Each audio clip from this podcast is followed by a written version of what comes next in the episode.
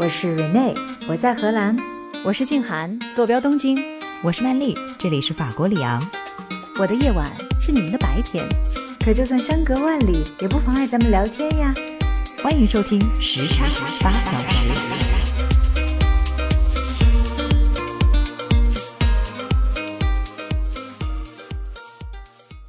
大家好，欢迎收听时差八小时，我是静涵。首先欢迎一下我的两位 co-host。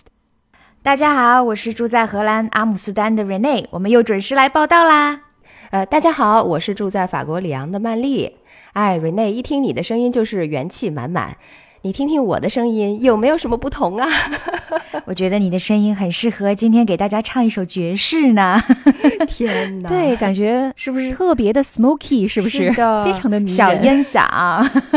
不好意思，因为我今天感冒了，所以要请大家忍受一下我的烟嗓和鼻音。也挺好的，换换口味。嗯。这是真是轻伤不下火线。嗯，今天呢，我们要聊的这个话题，我觉得可能会让在生病当中曼丽的这个心情会变好一点，因为今天呢，我们要聊的是喜剧，所以待会儿呢，可能会有一些地方会哈哈哈起来，这样一笑，可能明天你这个嗓子就不疼了，鼻子也通顺了，病也好了，是吧？是的，嗯嗯。啊，今天为什么要聊喜剧呢？因为最近我在看一档叫做《一年一度喜剧大赛》的节目，它是米未的马老师做的。看了是吧？是在爱奇艺播的是吧？是的，是我的老东家爱奇艺播出的啊。这个喜剧节目呢，它其实是为了拓宽喜剧的一个创作边界，嗯，所以呢，他邀请了很多很多不同的新的喜剧人，然后来做不同的类型的喜剧创作。从播出两期的反馈来看，据说这个观众口碑有点两极化。嗯，不过我是属于非常喜欢的那一类的哈。所以今天呢，我其实也想借我们的这个节目，跟大家一块来聊聊喜剧。好，我为什么会喜欢一年度喜剧大赛呢？是因为我觉得它在其中有几个点我很喜欢，不知道你们是不是也有这样的同感哈？第一呢，是在节目当中，他给了编剧一个曝光的机会。嗯，哎，我觉得这个特别棒，因为喜剧当中编剧是非常非常的重要的。但是以前呢，这个编剧往往就是位居幕后的，嗯，基本上看不到他们是谁。但这次就非常尊重这些内容创作者，基本上每一个节目之后就说：“哎，这编剧是谁呀？”编剧老师就站起来了。是的，是的，嗯，而且啊，还有一个编剧，因为他是奉献了三个不同的内容，当场徐峥就向他发出了邀约，说：“来。”加入我的电影喜剧创作团队吧！啊，这位编剧还找到工作了。哎，这个真的挺不错。嗯，所以这些导演来参加这些节目有另外一个目的是来挖人的是吧？就是这些喜剧新人们，他们所有的这些创作激情，也许他们不是完美的，但是也一定给这些喜剧老炮儿们很多新鲜的刺激。嗯，所以我看他们这个笑也是笑的牙花子都露出来了。也可以捕捉到一些年轻人对于喜剧的呃喜爱吧，因为毕竟可能也有，我觉得喜剧也会有一些代际之间的差别。而且这个节目还有一点很妙，就是它还有这个科普的属性，就经常演完一个之后，然后大家可能不太懂，说这是什么，就穿插着说。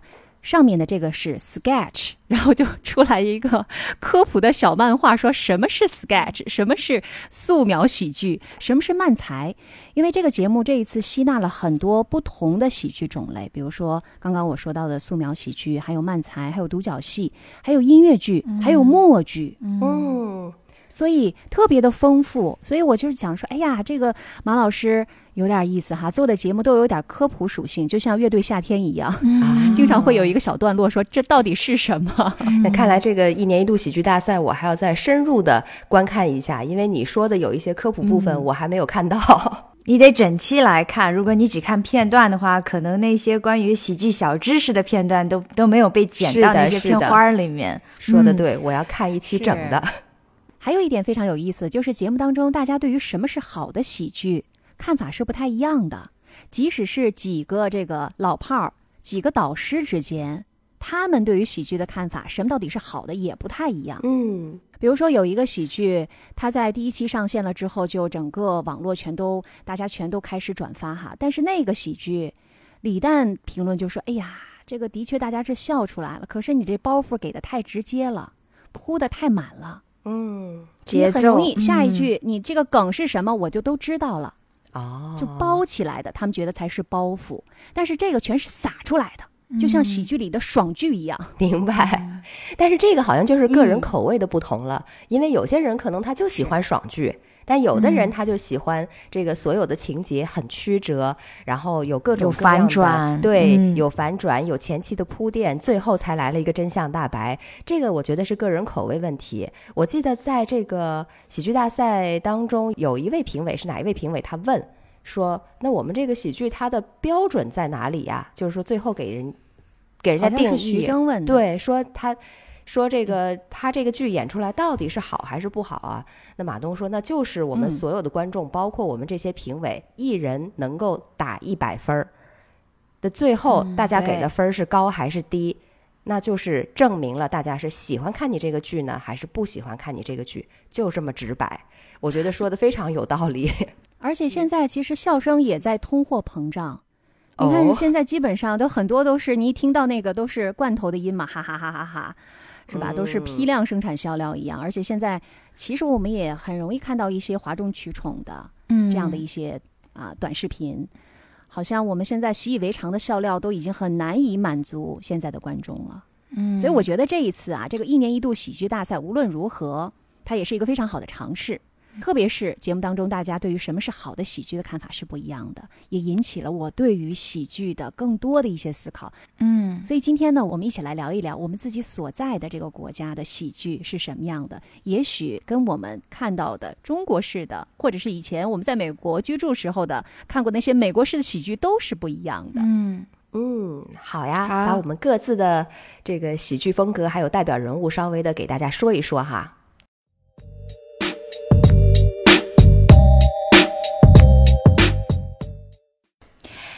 季涵，我其实是首先想问你一个问题，就是我之前也看了一系列的嗯喜剧、呃节目哈，最近真的是好多这一类的，是吧？那其中呢，我就看到了一种喜剧的形式，被称为是漫才，你刚才也提到了，然后我就听说它其实是起源于日本。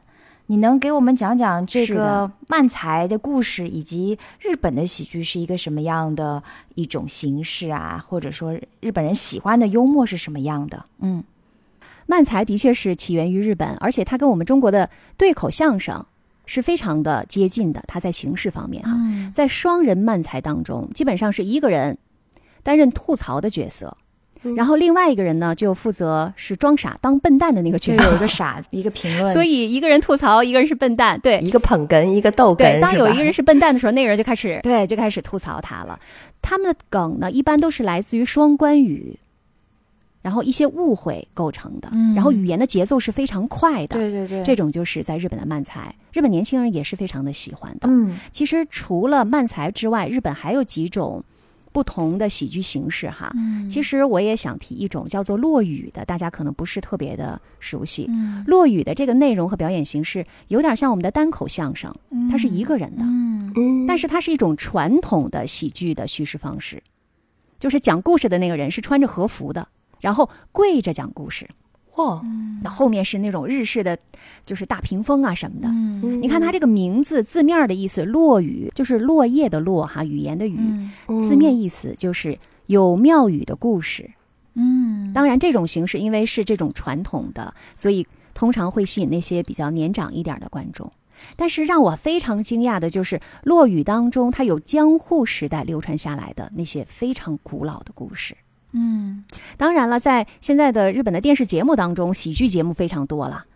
这个喜剧节目当中，可能就会有刚才我们说到的什么慢才呀、短剧的这些不同的表现形式，然后放在喜剧节目里面这个表演出来。嗯曼丽瑞内，你们有没有看过日本的那种非常搞笑的电视节目？啊，那肯定看过啊。日本不是有很多的这种搞笑电视节目，就是在亚洲都形成典范作用了吗？我觉得，是的，嗯是的。呃，看过他们的这个电视节目，特别是那种非常搞笑的艺人参演的这种电视节目呢，你可能就会有一个感受，他们日本人喜欢的喜剧的逻辑是，他们特别喜欢那种蠢蠢的那种闹剧的嗯 这种形式，是你就觉得这种感受我有上，嗯对对吧？嗯他的他非常依赖一个肢体的喜剧，然后嗯，表情都非常的夸张，面部表情还有他的动作都非常的夸张。所以今天我在看一些就是英文的这些文章评论日本的喜剧的时候，他们就说说，哎呀，说这个日本人他们就特别喜欢这个 slapstick，slapstick 就是滑稽戏。也就是刚才我说的这种有点蠢的这种闹剧，所以他们就喜欢那种有点蠢的，然后有点超现实的 荒诞主义，对吧？就是对，特别荒诞的那种。而且他们的这个喜剧当中，因为有很多的双关语，他们也会用很多的日语相似的发音作为一些梗，所以其实是外国人有的时候感觉会有点难以理解的喜剧。嗯，我也。偶尔觉得我无法理解，因为这是很正常的。我可能喜欢的喜剧形式偏向于现实主义一些的，就是对于讽刺性质的这一种，嗯，我会比较的更倾向于去理解吧。所以我看到荒诞主义的一些作品的时候，往往也会觉得，嗯。为什么？这是什么意思？是的，是的，这可能也是为什么我对于漫才这种题材理解的就不够深刻。嗯，就是不喜欢嘛。其实没有必要一定要强迫自己喜欢哪一种类型。是的，是的。这个喜不喜欢，你会不会发笑，这是一个非常直接的一个生理反应。对我看到他们对于日本喜剧的评论，就是说日本喜剧是无害的，是非常古朴的。我觉得这一点可能也跟日本人他不太会去。挑战别人的一些，就像西方的这种喜剧当中的，对于性啊，对于政治立场啊，对于宗教信仰啊，对吧？这些，我觉得日本人是不太会去冒犯对方的，冒犯的感觉，所以他更多的是一对，所以他更多的是用一些肢体的这种表现力，然后就说：“哎呦，蠢蠢的”，然后大家都非常的开心，是是的，是吧？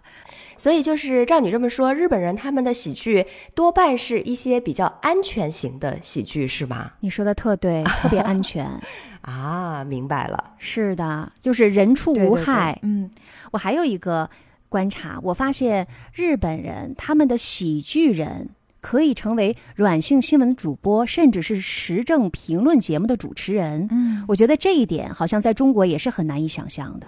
就是他平常都是一个笑出牙花子的人，他突然出现在一个非常正经的时政评论节目当中了。有的时候我看到我说：“哎，这节目到底是一喜剧节目，还是一个正经的严肃的节目呀？”嗯，特别常见。嗯。呃，这一点在国内比较罕见，但是在欧洲好像也挺常见的哈。我不知道瑞内你那边是不是这样？来也是，欧美国家好像都有。我待会儿介绍的也是这样的一个人物。后来我跟我的日本的朋友沟通了一下，我说为什么这种情况会出现呢？在中国好像不太能想象。他们说，因为所有的这些呃，好像看起来比较严肃的节目，他们其实都是需要这种一个人来调节气氛的。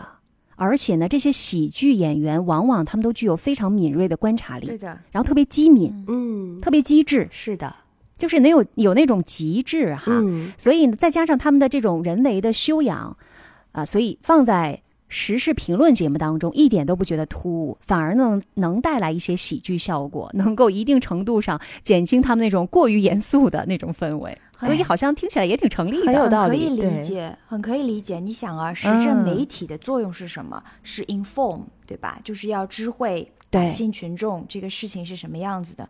那他们自然需要用一种百姓更愿意去接受的方式去通知他们，等于是知会他们。那还有什么比喜剧更好的方式、更合理的方式呢？就是你你在发笑的同时，你还知道了这个事情的前因后果。那我觉得是非常合理的一种安排。嗯。比坐在那儿听一个新闻主播一板一眼，肯定接受度要高。不是说你啊，静涵，我感觉我这个好像后背已经开始发汗了，被暗示到了是吗？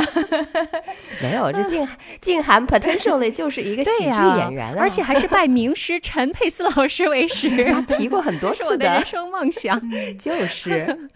说到了日本的这个喜剧的风格哈，其实呢，我还要给大家介绍一个在日本非常非常有名的家喻户晓的一个喜剧人。嗯，他的名字中文的名字翻译过来特别有意思，叫做明石家秋刀鱼 听着像个餐厅的名字。这是笔名还是他真正的名字？这是他的艺名，但是他的对，这是他的艺名，他的日文的发音叫做阿卡西亚桑马。桑马是秋刀鱼，然后我查了一下，桑马对，当你输入桑马的时候，就会出现两种图片，一种是秋刀鱼，一种就是它的头像，所以它变成了双关语本身了，对吧？是，所以他的粉丝也特别亲切的跟他叫鱼叔。嗯。这个鱼叔啊，对，这个嗯明石家秋刀鱼鱼叔哈，我们接下来也跟他叫鱼叔。鱼叔绝对是日嗯本搞笑界的食物链的顶层，食物链。而且他是一九五五年生人，你看他现在多大年纪了？五五年生，哦。对他依然是一线的一个艺人，而且是绝对的嗯。超一线。嗯，而且他和木村拓哉还是忘年交。也是哈。哦，于叔在八十年代就已经在电视上活跃了，算算八十年代啊，在一九八一年他就已经有自己的节目了。你想，他已经活跃了四十几年了。嗯，他在一九九九年的时候，作为日本出镜最多的电视明星，被载入了吉尼斯世界纪录。哇哦，然后在二零一九年的时候，二零一九年这已经是离我们很近的一个年份了。嗯他在第十一届最喜欢的日本人的主持人的排行榜当中，他是第一名，而且这是他第三次登顶这个榜单。嗯所以你可见他的影响力是非常大的。然后他呢有几个标签儿，第一个标签儿就是大笑，就是他那个张开嘴露出牙齿的那个笑是他最大的魅力点。我们一般说这个笑出来好，好像一般要笑不露齿哈，或者是笑出来露出八颗牙。我今天看着他那照片，我就心想说，这不只是八颗了，至少得有十六颗吧。特别夸张的这个大笑，而且他会笑到声音变调，哦这都是他的个人标签之一哈。果然夸张，对，你看、嗯他都已经是这么大腕儿级的人物了，但是他依然全力在每一期、每一次的节目当中搞笑，嗯，全力搞笑，就是几十年如一日啊。第二个，他的特点就是他台上台下是一样的。很多搞笑艺人，周星驰是一个很明显的例子。镜头前看起来特别搞笑，私底下却特别的这种沉默。嗯是的，但是嗯于叔私底下和镜头前没有任何区别，就是滔滔不绝，然后非常热情。啊，然后他还有第三个特点，就是精力极其充沛。据说他每天就只睡三到四个小时，然后一直都非常的有精神。今年六十五岁啊，依然非常精神抖擞，那肯定。从来这辈子演艺生涯当中没有因为生过病而请过假。哎，这一点跟曼丽一样啊 啊！今天不就是吗？我没有这么厉害，我只是轻伤不下火线。是如果重伤的话，我就躺平了。这是怎样非常人的一种经历啊！台上台下都得上窜下跳，然后每天只睡三个小时，我每天睡八个小时都不够这么干的。是哎，我觉得一些著名的成功人士，他们需要的睡眠时间好像都特别的短，都是只睡三四个小时就够了。好像是的。哎呀，刚刚是呃，瑞内说了，说这个真不是异于常人哈。那他是怎么成长起来的呢？高中时期，于叔啊，就是想方设法要逗他的全校同学开心。但是你想啊，他想逗人开心，肯定要做一些出格的事儿。所以呢，他在学校是同学当中孩子王、人气王，但是是老师的眼中钉，老师都特别讨厌他。上房揭瓦的那种孩子，嗯，这也难免。他要搞怪嘛，他希望能够让大家笑嘛。但是他的人生的命运就在他高中毕业之后发生了逆转，哦，嗯，他拜了一个非常有名的师傅。那是怎么发生的呢？因为他在高中毕业之后，有一次去剧场看一个人的落雨表演，然后他觉得哇，这落雨太棒了！你要知道他是一个高中生啊，他就当时已经觉得那么传统的落雨很棒了。这个落雨表演者嗯就是后来他的恩师，叫做孝福亭松之助。演出结束之后，当时还是十几岁、十八九岁的这个于叔，就到剧场门口去堵这个 这个表演者，说我能不能拜你为师？我就要拜你为师。然后这个松之助说：“这孩子这怎么回事儿？”就带着他说：“那咱们俩去附近的拉面馆去吃个饭吧，去吃个面吧。嗯后来发现，哎，这个年轻人有点意思，与众不同，嗯，就同意收他为弟子了。从此，于叔就开始了学落语的，进入了喜剧这个行业了。而且他的这个艺名就嗯叫做明石家秋刀鱼的这个艺名，就是他的恩师给他的。为什么他叫秋刀鱼呢？刚才我一说你们就笑了，正是因为于叔他们老家、嗯就是他自己家，其实就是经营水产加工的，啊，所以 他老师说，那这个就作为艺名送给你吧。其实重点要说的，我们于叔真是一个长红艺人。嗯。从九十年代一直到现在的日本，于叔他一直是作为一线的大牌的主持人活跃在综艺圈，就是。而且他有多个常规的节目和特别节目，都是超高的收视率。让我想到我们的刘德华，华仔，啊，有是不是有点像像华仔华仔。了那种感觉？是的，嗯，但是华仔你看人家也帅嘛，就终身是偶像啊。但是于叔呢，就是终身都是大笑，露出牙花笑子这样的风格，终身搞笑。刚才我们不是说到于叔和木村拓哉是忘年交，是好朋友嘛？他们两个每一年在元旦的时候会播出一个节目，叫做哦《Santa Cruz》，就是他们两个要决定在这一年完成一项挑战任务，两个人要一块儿完成。嗯，嗯就一块儿去参加一个挑战，嗯然后节目结束的时候，两个人在一块儿唱一首歌，啊，这个感情就感觉是不是很深？对呀、我每年都这样做，那还真是忘年交。是，的。所以呢，简单来说，于叔的特点呢，就是他虽然口才了得，而且呢个性是非常的热情的，但是他的身段是非常的低的，就是他有一个低身段，所以呢，啊、就收获了日本、嗯应该说是全年龄段人的喜爱。昨天我在问一个日本朋友，我说如果就让你推荐一位日本最有影响力的、最有名的喜剧界的艺人，你会推荐谁？不加思索啊，就说出秋刀鱼了于叔的名字。嗯对，而且在说的时候，你知道吗？这位朋友就他的这个好像笑容也都咧到了耳朵根儿了，就是可能一想到这个人，大家就第一反应就是有笑意。我觉得这是特别棒的。嗯嗯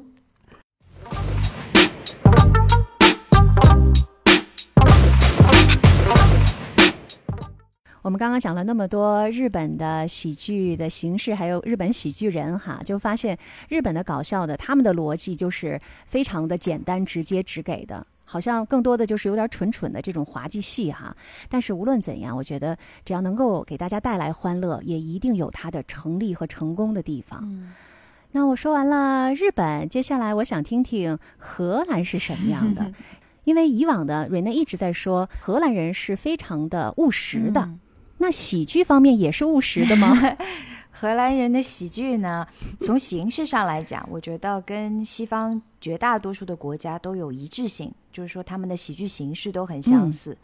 那我觉得吧，要谈荷兰的喜剧，可能首先得先说一说荷兰人比较特殊的幽默感，就跟他的务实性有关。可能也是一方水土养一方人，荷兰的荷兰人的幽默呢，也有着一种比较有特点的地方。那我首先给大家来说说嗯荷兰人特有的这种，我觉得是概括来讲直率又具有冒犯性的一种幽默吧。哦，嗯，直率、具有冒犯性。嗯啊，我个人的体会呢，荷兰人的幽默呢，其实是有一些些生硬的，具有很强的这种讽刺意味。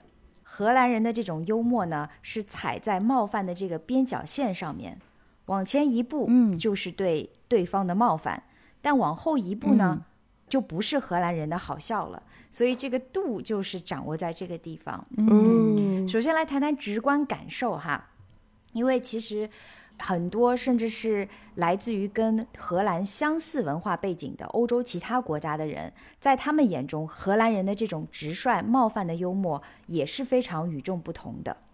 会和其他别的西方国家很不一样吗？嗯，我们就来听听其他国家的人们会怎么说吧，好不好？嗯，好嗯荷兰曾经进行过一项不完整的抽样调查，随机的呢就采访了在荷兰生活过的外国人，然后这些国家的人怎么样来评价荷兰人的幽默感呢？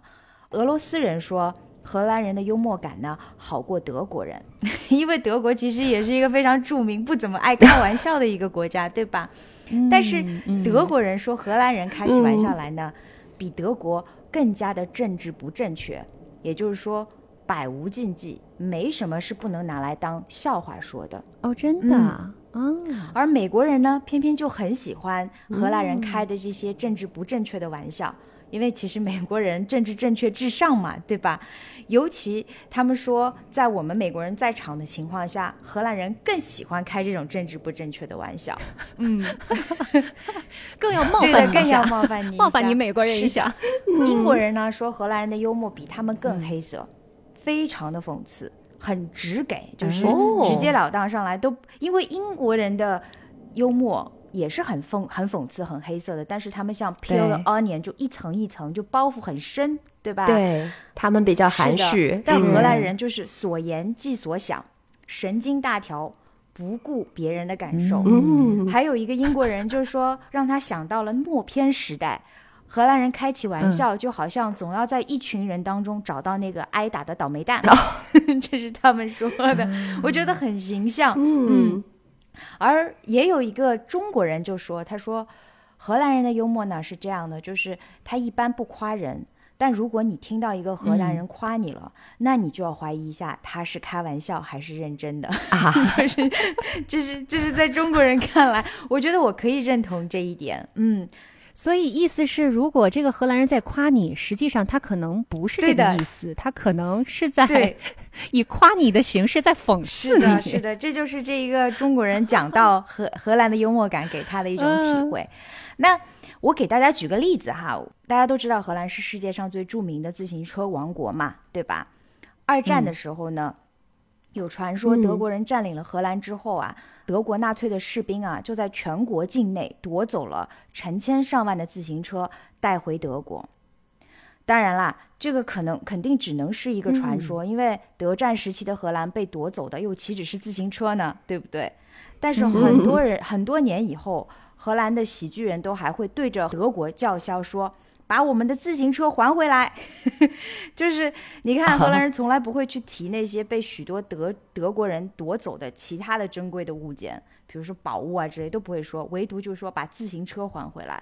就他们很直给嘛，就很直率，但是又很粗野。在我看来，就他们不会讽刺。我发现了，我发现了，就是每个国家的这个笑话，或者是他的喜剧幽默哈，你把它翻译过来，都觉得说，诶，这个脑洞在哪里？我好像没有 follow，对不有对？这种感觉，就包括今天，我为什么没有给大家举日本的喜剧的例子呢？嗯也是因为我就想，我举这几个例子，当时看的时候特别好笑，可是你讲出来吧，就觉得也没有那么好笑啊，因为它都是用肢体来表达，你就觉得，哎呀，你当时已经被那膈应的笑的不行了。刚刚瑞内讲的这个笑话，如果是在当时当地，嗯，荷兰人在讲，你一定觉得说啊，他们太好笑了，然后讲给我们听说，对说。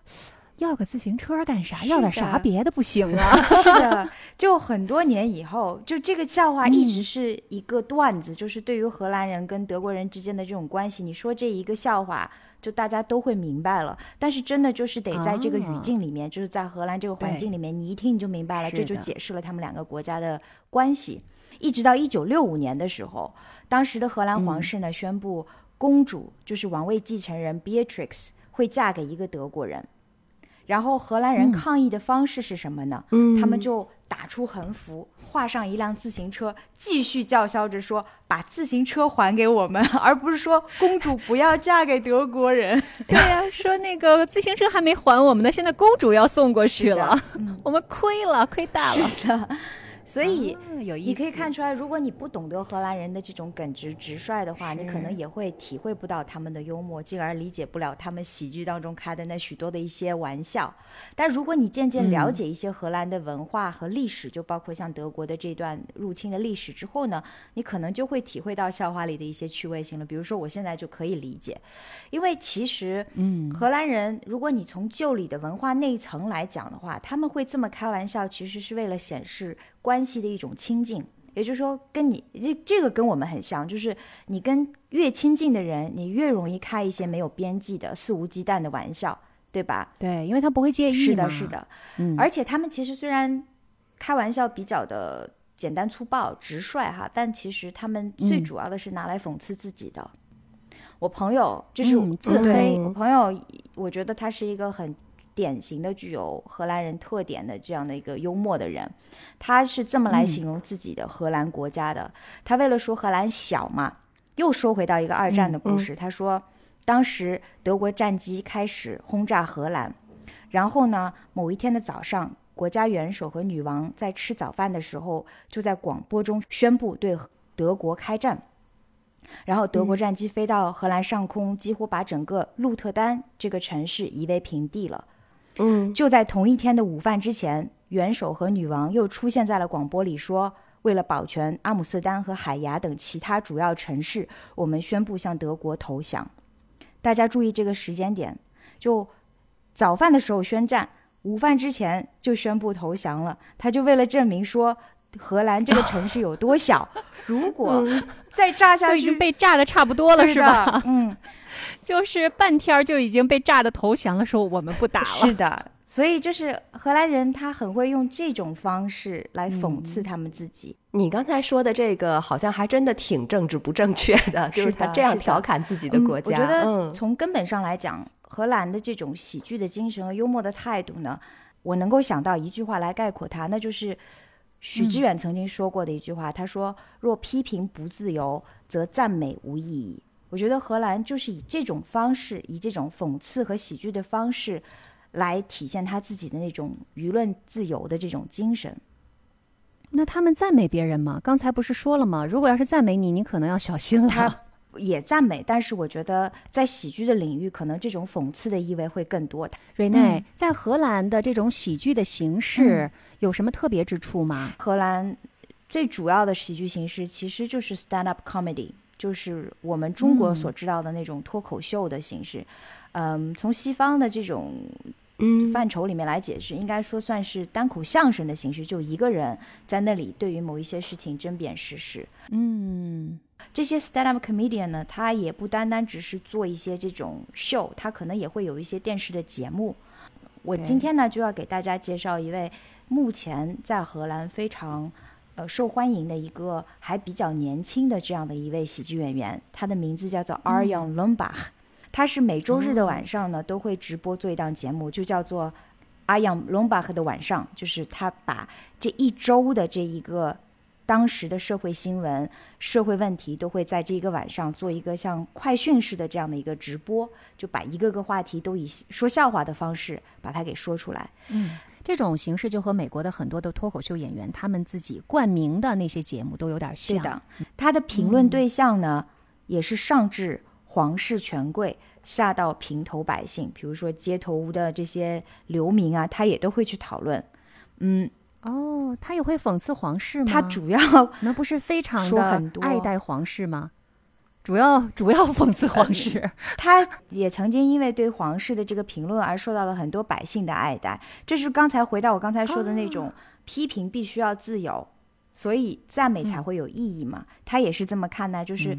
对于皇室可能是又爱又恨，就比如说在新冠期间，皇室不是私自就出去到希腊一家人举家旅行嘛？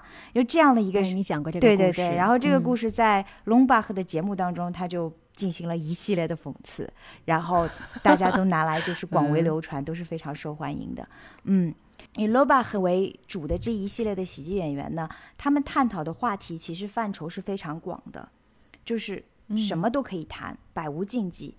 但最常见的话题，这个跟美国啊、跟英国的这些喜剧演员又很像，就是政治、性，还有种族问题。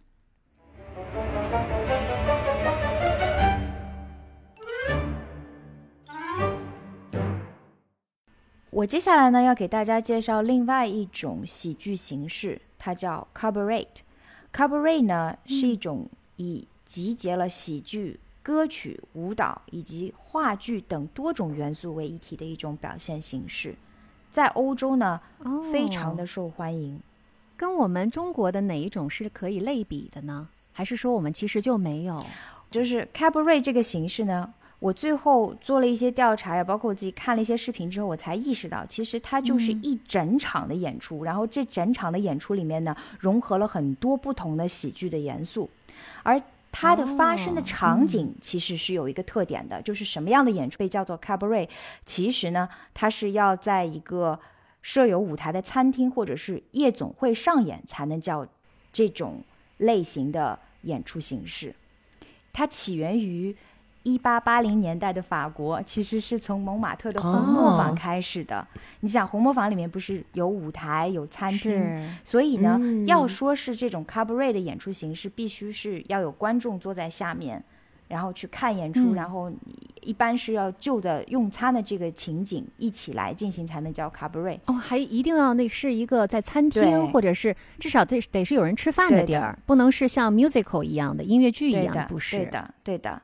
它这种喜剧形式被定格呢，是在一八九五年的时候的夏天。嗯，荷兰人呢就说啊，我们就把这种形式叫做 cabaret 吧。然后在当时呢，阿姆斯特丹就兴起了很多的这种专门表演 cabaret 的剧场，就是又供应晚餐，然后你又可以看表演，而且呢，这个表演在当时啊，都是面向成年观众和具有明显的地下性质的，就是有点 underground 的意思。哦嗯，它其实可能会有一些跟性相关的一些话题，是不是？所以嗯可能跟我们二人转有点像啊。也有这 我刚才是想到二人转了来着。能歌善舞，又有一些我刚才黄段子。我刚才想，的这个翻译呢，我说可能成人演绎表演比较恰当，但你这么一说，我觉得二人二人转可能是更恰当的。其实，在中国呢，你可以把它分成是我我查了一些资料，它可以被翻译成叫做卡巴莱，但我觉得还是嗯。叫 cabaret 比较直给一些。那嗯，我来说一下这里面会有一些什么样的嗯。剧种哈，就跳舞，但是是滑稽歌舞表演，就有点类似于像嗯。burlesque，、然后也会有嗯。变装表演，然后有单口相声、双人相声，所以它不单纯只是语言类的节目，它是各种形式的一种捏合和融合。嗯，它是以喜剧的我会很想看。是的，，我觉得我我还没有亲身的去看过一场 cabaret，但是我这两天就是在做这个研究的时候，也在网上查了一些，就是它的视频，嗯，你就会想就很热闹，你知道吧？就是对呀，一想象就是是这样的，就是让你感觉就是这就是一个很好的一个晚上的一个娱乐项目，你也笑了，你也吃到嗯东西了，同时还能得到一些嗯价值观的输出，你知道吧？就是会有，因为它有很多，它语言类是一部分，但它不是全部嘛，对吧？嗯嗯，这种形式呢，在荷兰社会非常的盛行，而且呢，往往会在新年庆祝的时候。有一些有一些节目是在全国电视广播上面会播出的，那你看这就是延伸了，对吧？就已经不是说你去吃饭的时候看了，就这被这种形式被固定下来之后，也会被拿到电视节目上面去播放。变成春晚了，，嗯，就是从线下变线上了。但是我们的春晚都是坐在那儿不吃饭，人家是吃饭。那既然 cabaret 这种形式在西方盛行了这么多年哈，自然也会有很多非常优秀的作品问世。那感兴趣的听众朋友们呢，就可以在线下呢再去自己查阅一下。呃，早一些呢，就是有一九七二年的一部好莱坞的同名歌舞剧的电影，叫做《Cabaret》，讲述的呢就是一位 Cabaret 演员的故事，他的生平。当年的这部电影的这个主演呐、嗯，呃，Lisa Minnelli 还凭借着这部电影获得了奥斯卡最佳女主角奖。这个电影也是一部就是当时年代下面好莱坞特别、呃风格非常突出的那种歌舞剧，所以对于歌舞片感兴趣的听众呢，我相信一定会喜欢这部电影的，有很多的非常高超的舞技啊，然后有一些很喜剧的元素在里面。近年来呢，知名度最高的应该就是石头姐 Emma Stone 主演的一部音乐剧，它的名字也叫 Cabaret。哦，都叫 cabaret。对的，它不单单只是你在餐厅里能够看到的那种伴随着你用餐去逗笑你的这样的一个喜剧形式了，它已经变成了一个更大的一个文化的产物了。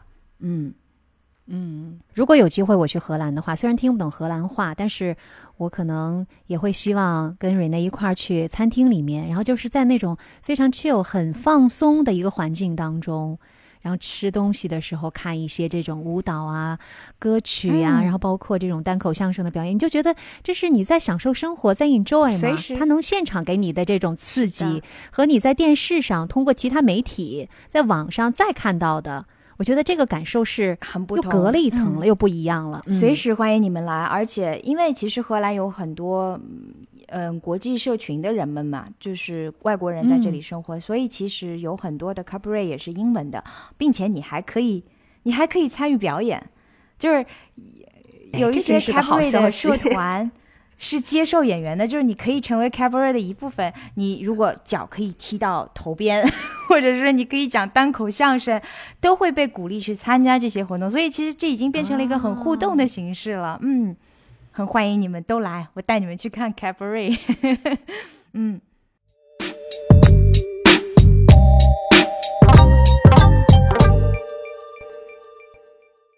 哎，曼丽啊，哎，你看哈，cabaret 其实是。起源于十九世纪的蒙马特，对吧？那我想，法国肯定不仅仅只是创造了 cabaret 这样的形式，它应该也会有很风格鲜明的这种具有法国特色的喜剧特点吧？是不是？哎呀，你刚才一说到 cabaret，我就在想，我说啊，你说它是从法国传过来的，然后我在法国从来没有听到过这个名字，在他乡发扬光大的艺术形式，然后。是的，然后我就深深的自我检讨了一下，我说：“哎呀，我对法国的这个喜剧了解的还是不够深入啊。”啊，但确实是这样，因为呢，我个人感觉喜剧这个东西，其实它是需要你有。比较多的一个文化底蕴、文化了解，你才能够去欣赏它、去 enjoy 的。但是以我的对以我的这个法语程度，我还不足以 去深入到法国的这个喜剧里面去吸收它的这个养分和吸收它的这个幽默。所以我对法国的喜剧哈，只能说是一些浅层的了解。但是也给大家说一下吧。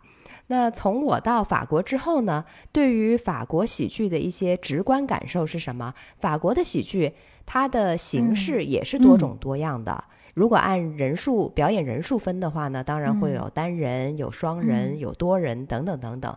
但是它和中国比较不一样的一点是什么？它基本上没有相声这种形式，没有两个人跟那儿站着说的。对它的更多的一种形式是比较随意的，更加像我们的小品。就是说，它不管是单人、双人还是多人，一般来说呢，这整个舞台上它是可以随机的四处游走的。然后根据他自己所要表述的内容，它可以做出各种各样不同的设置。但是，一般的来讲，这整个的场景的布置都非常的简单，基本上就是一个空空的舞台。然后到了现在呢，对无实物表演，他们一般什么道具都不借助。这一点跟日本的有点像，刚才我没有提，日本也是，就非常简单，都靠你想象力。像我们的小品是得有桌子吧，有个场景，说这是在屯儿里面发生的，就挂一些什么辣椒什么的，对的，玉米啊什么的，是吧？那在日本就看不到，法国也是这样，是吧？法国也是这样。就是一个空空的舞台，所有的一切都是靠他的用语言也好，或者用肢体也好给你表述。然后呢，所有的观众也全部都凭他们的想象。所以这对于演员的要求也会更高一些，非常高。是的，对对，演员的要求非常高。另外呢，我还注意到一点，就是咱们中国好像在相声这个行业，或者说小品的行业里面，还挺流行拜师的吧？也是这样，你看，或者说它是一个体系，嗯，对。但是在法国，这些人好像都是单打独斗型的，失传。他们会去专门的学校学习吗？还是说各行各业的人学校是最后可能就变身为喜剧人？因为戏剧系里面可能有喜剧的专业之类的，对吧？嗯。他们会有这种专业，就是有这样的学校，但是一般的来说，出来了之后会遵循一个什么样的途径呢？就是说他们会有不同的 theater，有不同的剧院，有不同的平台，对。然后呢，你可以去找这种专门的影剧舞台，或者说喜剧舞台来做自己的表演，那就全我也来本土化一下，就像开心麻花是吧？对，是的。啊，对，开心麻花是一种，另外就有一点点像这个美国的 Broadway，嗯，百老汇，就是说它是有这样的一个很大的集散地，有这样一个平台。那么你有这个梦想的话，又觉得自己才能还不错，你到这个喜剧的舞台去自我推荐，然后呢，他们就有可能根据你的试镜，然后根据你的表演，看看要不要给你这样一个机会。那有些人呢，慢慢慢慢就从这里面脱颖而出了。而且我看到他们法国著名的一些喜剧演员来路也是各种各样啊，他们有很多的移民不知道为什么，非常的有意思。你指的是就有阿尔及利亚来的呀，有摩洛哥来的呀，然后还有一些他们呃一两辈以前的祖上是俄罗斯来的呀，或者是其他一些地方。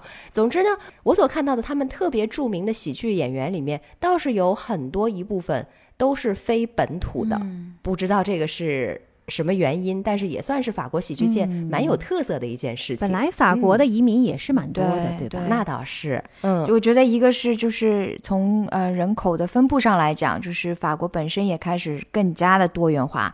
另外一方面，也体现了法国文化现在也越来越开明跟多元了。对吧？就是能够更多的接受其他的一些文化，对于他们本土的一种观察。因为我觉得喜剧本身是一种观察嘛，可能外国人更容易去观察法国的这样的一个现状，这种差异性对可能就会更明显一点。我们都是猜的，对？为什么？就比如说，嗯，对，比如说我举个荷兰的例子，荷兰人永远都不会知道他们说英语有什么问题，对吧？但我这个外国人一听我就知道，哎，这是荷兰人说的英语。就是有这种观察和比较存在，是因为差异性吗？嗯嗯，是的，是的，嗯，因为喜剧它本身其实它存在的基础之一就是要有这种差异性，有反差，有冲突嘛。然后我呢，今天想把这个喜剧的范围稍稍的扩充一点。那法国它除了这种在舞台上面，我刚才说的比较像小品的这种演绎形式呢，法国的喜剧电影在世界喜剧电影当中其实也是占据着主流地位。这个就可以整体上来说，来反映出法国喜剧的一种特性，就是法国的喜剧啊，它不仅仅是讲究幽默，而且它要表述的是一种乐观豁达的生活态度，以及一种非常浪漫的人生理念，所以很多人都会喜欢它。有人说，法国的喜剧或者说它的电影不同于好莱坞的地方，就有点像法国菜和麦当劳快餐的区别。就是说，美国的喜剧呢，比较属于那种没心没肺的单纯搞笑，但是法国喜剧呢，总是能够让人在笑过之后，还能够有一些回味，还能够很隽 get 到一些什么东西，就是有一些更多价值输出。对，是的。所以我个人呢，我会把喜剧其实分成两个呃 level 吧，就是两个级、两个层级。如果说是。美国喜剧只能达到滑稽的这个层级的话，那法国喜剧更多的应该是一种幽默。其实这边如果说你是一个从事喜剧行业的人，刚才瑞内用的那个词，在荷兰好像人家更多会管你叫一个 comedian，对吗？对，在法国更多用的这个词是 humorist。哦，还有这个词，嗯，是的，对。所以就是说，他们把搞笑和幽默两者之间是有一个微妙的区分的。刚刚曼丽提到的喜剧当中的不同的 level，一年一度喜剧大赛当中，他们其实也提到了，什么是比较高级一点的喜剧，什么就是就是硬让你笑，但是笑过了之后，你就有一种负罪感。这是马老师马东老师的原话，就是笑完了之后就觉得有一种什么可耻的感觉，就觉得我刚才为什么笑了？因为这事儿我笑了。但是还有一种非常高级的喜剧，你觉得笑了，可是呢，你还可以回味。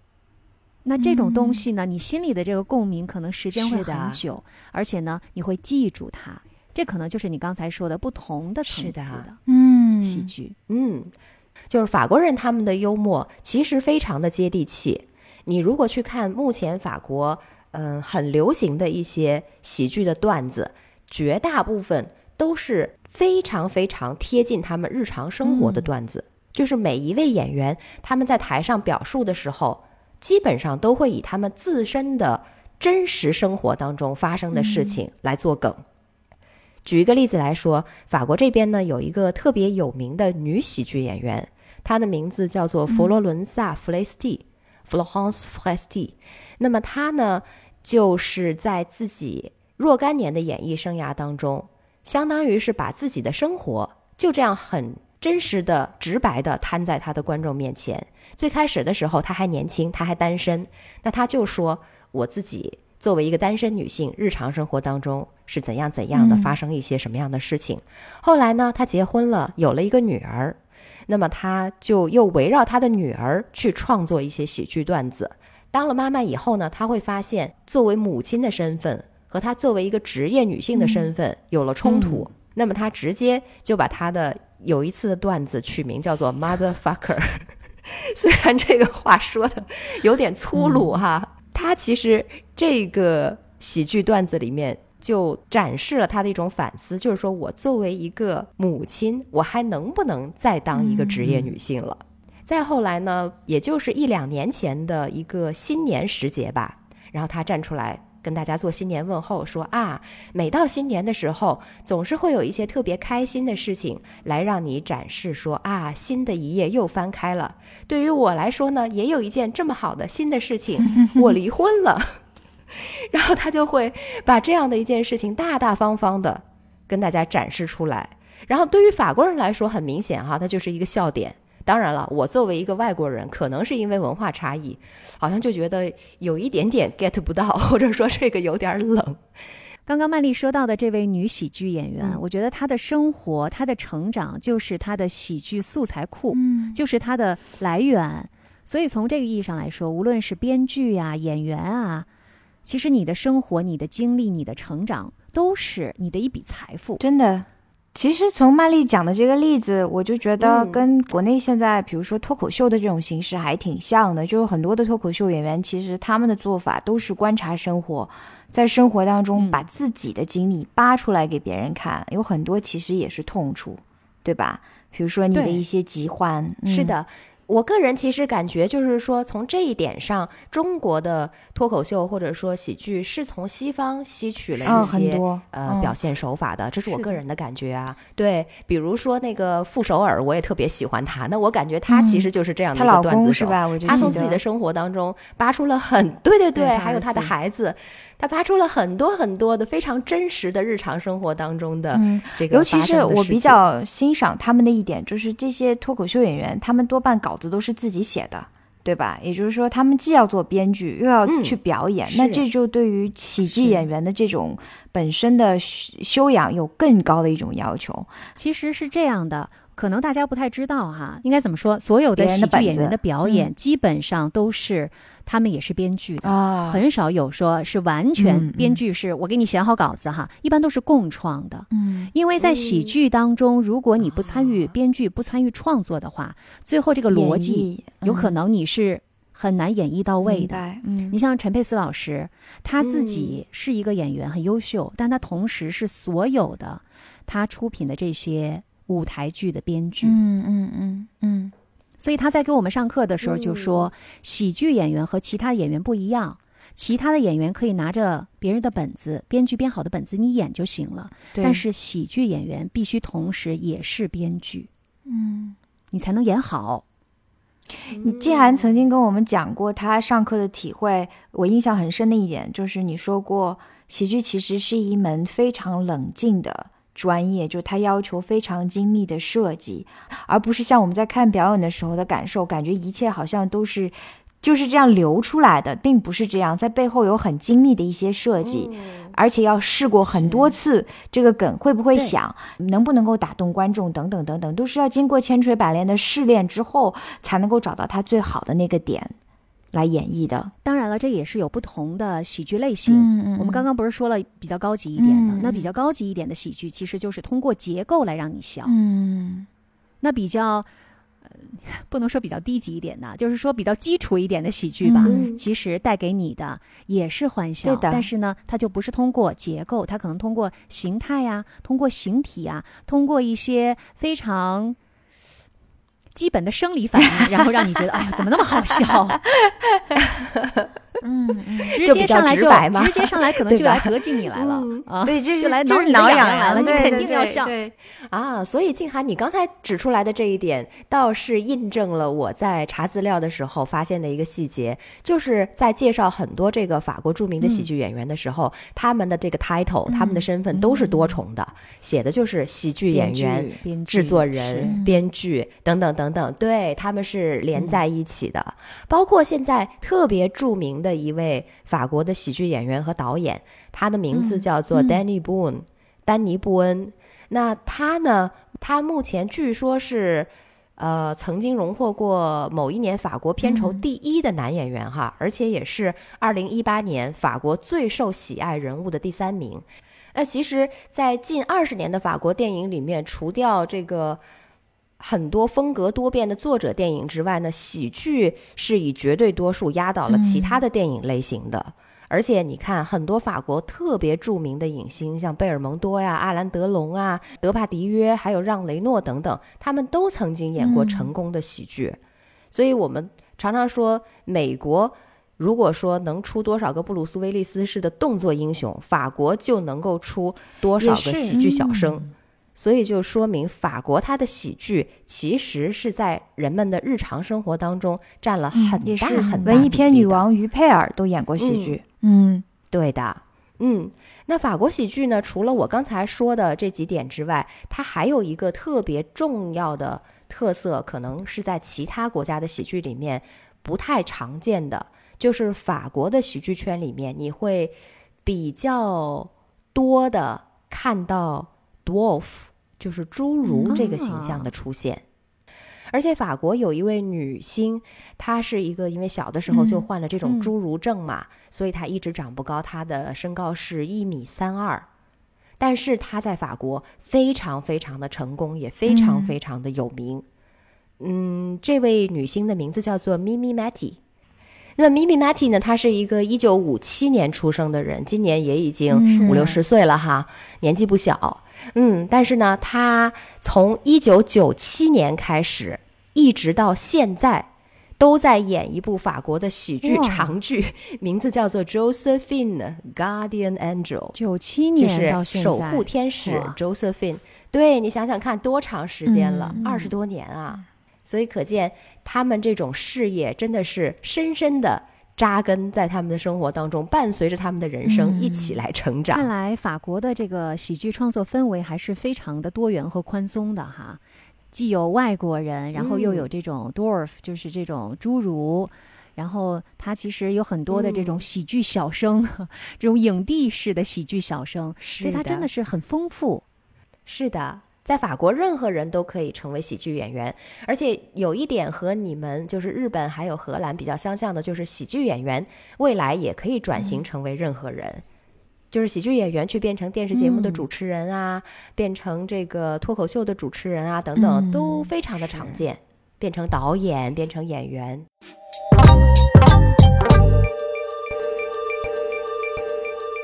刚刚我们是说到了不同的国家都有很多不同的喜剧的类型，而且呢，好像真的和民族性、文化性都有很深的联系，所以每一个国家都有自己的特点。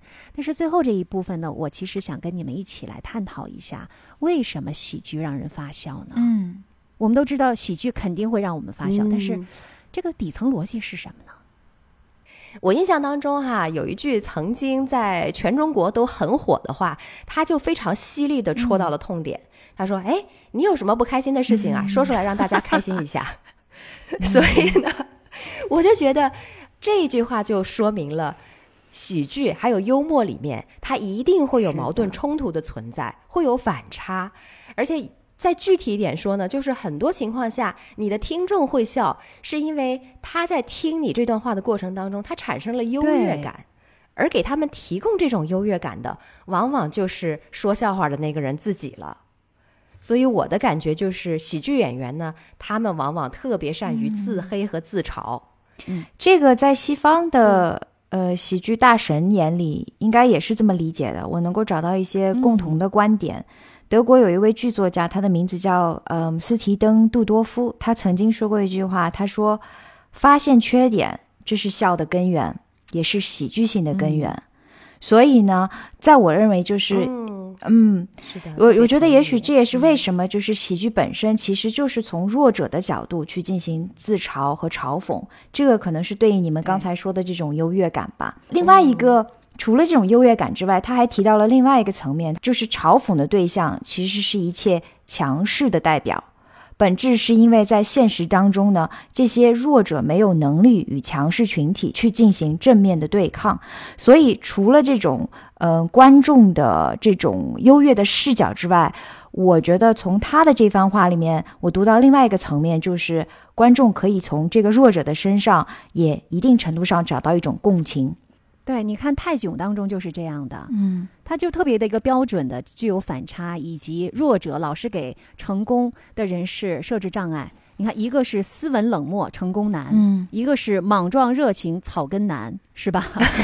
就是 你总结的王宝强嘛非常到位。宝强就是嘛嗯啊！你看，然后这个成功男设定的目标，这个草根男永远在破坏。嗯，嗯，而且是永远人为的给他设置障碍，你就觉得他怎么怎么也成功不了，最后他也变得特别落魄，就觉得哎呦，咱们这些观众心里也觉得好像特别过瘾一样。嗯，就是就是刚才瑞内说的这个道理。对对嗯对，的但是喜剧当中，嗯我觉得我非常喜欢他的一个点就是，喜剧当中它其实是暴露，它会暴露很多的问题，而那些问题本身，我们是可能就会是让我们发笑的点。嗯。所以呢，在喜剧里面，你需要做到的是不要惧怕问题，也不要掩盖问题，而且有的时候要做的就是尽力要让那些问题妙趣横生的爆发出来。嗯。嗯，可能我的理解哈，就嗯。是这一番话，我的理解就是，嗯，讲的涉及到的是一些跟你有共情的点，而说的呢是一些你平常生活当中可能自己不敢大声说出来的话题，但是。一个喜剧演员用一种幽默的方式表达出来之后，你会觉得啊，原来我的感受有人是共同感受到的，同时呢，也会有一个不同的角度和观点，帮助你去更好的去思考一些问题吧。我觉得这是我而喜欢的喜剧形式。嗯其实它是解压了，帮你对抒发出去对对，释放是一种释放。嗯对，帮你释放出去了。包括刚刚蕊内说到的，呃，你们荷兰的那个喜剧演员，他不是在讽刺皇室的这个出行嘛？嗯其实我觉得，一方面好像他在讽刺皇室，但是另外一方面，他何尝不是在帮助皇室呢？因为民众一定对皇室颇有微词的，嗯但是民众一说：“嗨，你看他讽刺的多带劲儿啊！他把我们说的那些话全都给说了，而且是翻了倍的。嗯那可能他们心中对于皇室机遇的那些不满，就通过他给疏解出去了。嗯，那反而可能对于皇室来说，大家的民众的这种情绪就不会有那么负面了。我是想说，你刚才提到它是一种帮助疏解嘛？那我比较喜欢喜剧的一点，倒是它除了帮助你疏解之外，它可能对你还有一种启发。呃，我听过一种说法哈，说幽默呢，它就等于痛苦加上时间。那这个公式背后的逻辑是这样的：经过时间的发酵，总有一天我们能够用一种抽离的，甚至是调侃的眼光来重新看待我们以前曾经经历过的一种困境。我们刚才提到的嘛，就是说前面一些比较囧的事情也好，像荷兰皇室他们曾经做过的一些不太靠谱的事情哈，不太让大家 满意的事情，嗯。当时的那种环境变得不那么沉重，你在谈论的时候就能够放松下来。那别人如果听你讲的坦然的话呢，也就能够放心的去感受其中的优越感，还有释放这种逻辑矛盾。那在听者能够笑出来的时候，你本身也就豁达了。所以他不仅仅是在帮助别人，同时可能也是在帮助自己。所以我比较喜欢喜剧的一点就是，我感觉它能够帮助我们去塑造一种更加豁达的人生态度。就是面对一些痛苦的时候，你能够去把它慢慢的淡化，然后慢慢的放下。当你能够坦然说出来的时候，它在你心里其实就已经不再是个事儿了。的确是这样。这番话让我嗯想到一个国内的嗯脱口秀演员问了一个问题，他说：“笑是生活的解药，还是生活的麻药？”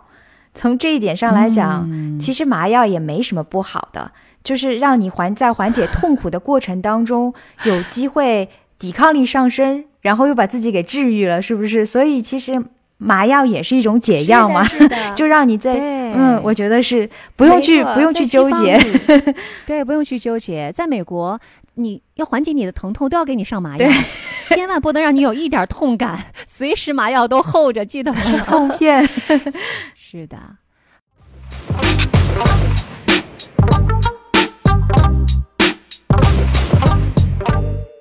好，我们今天聊了那嗯关于喜剧的那么多的事儿，而且呢，我们也说到了很多的一些不同国家的喜剧特色和喜剧演员。但是无论如何，我相信在我们一个应该叫做病理性压力过大的社会当中，这句话是我引用的一个 哇塞，一个西方的一个喜剧人说的哈，他说，在我们一个病理性压力过大的社会当中，真的没有什么让人笑起来更好的了。嗯，笑一笑，嗯十年少。嗯的确是这样有道理。好，我们这期的时差八小时时间又差不多啦，我是住在东京的静涵，我是住在法国里昂的曼丽，我是住在荷兰阿姆斯特丹的 Rene。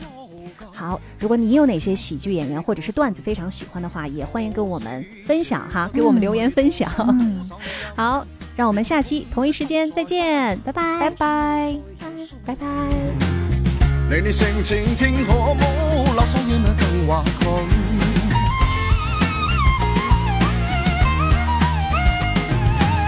曾在里面发生过许多许多的事，回想起那是特别的感。朋友问我是有心吹啊，我令你饮水饮水，饮水饮水，我吻喷你的饮。